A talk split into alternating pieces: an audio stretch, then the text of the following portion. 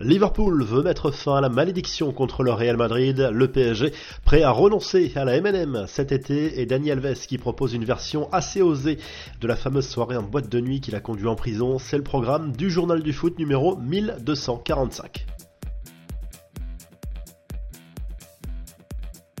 La suite des huitièmes de finale aller de la Ligue des Champions, deux matchs ce mardi soir à partir de 21h, énorme affiche entre Liverpool et le Real Madrid à Anfield. Les Anglais en difficulté cette saison en Première Ligue espèrent retrouver des couleurs sur la scène européenne, mais le Real est la bête noire des Reds anciens. Liverpool a tout simplement perdu 5 de ses 6 derniers affrontements face aux Merengues, dont deux finales en 2018 à Kiev et en 2022 au Stade de France. Karim Benzema est bien dans le groupe de Carlo Ancelotti, contrairement à Chouameni et Kroos, forfait en raison d'une grippe.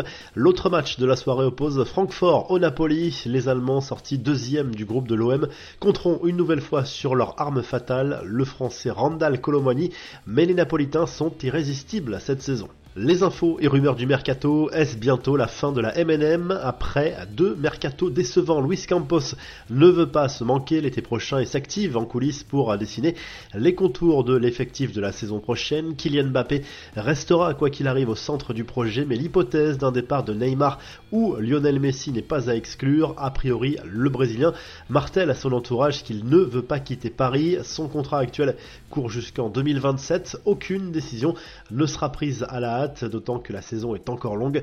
Luis Campos qui a élaboré une liste de cibles, Youssouf Ofana, Kefren Turam, Randall Colomwani et Marcus Turam font partie des joueurs ciblés.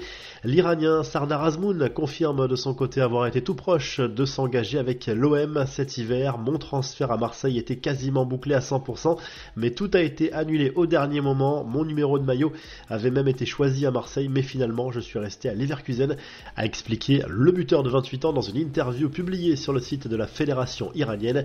Et la presse espagnole, elle, confirme l'intérêt prononcé du Barça pour Marcus Thuram. Il faut dire que l'attaquant français sera l'une des bonnes affaires du prochain mercato d'été puisqu'il partira libre du Borussia Mönchengladbach, le PSG, l'Inter et le Bayern sont aussi sur le coup.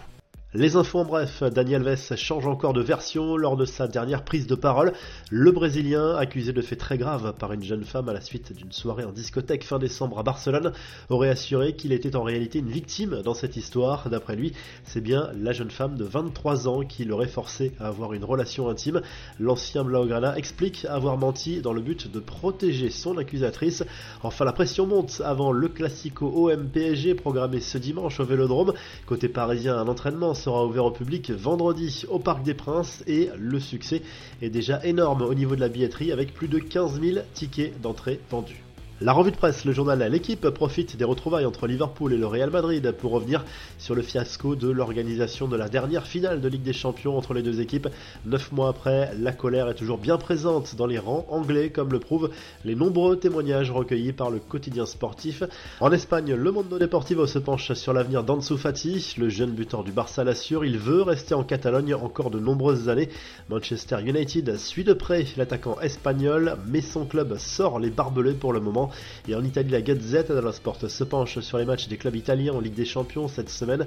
Objectif, placer trois clubs en quart de finale comme en 2006. Première étape pour le Napoli dans la soirée sur la pelouse de Francfort. Si le journal du foot vous a plu, n'oubliez pas de liker, de vous abonner pour qu'on se retrouve très rapidement pour un nouveau journal du foot.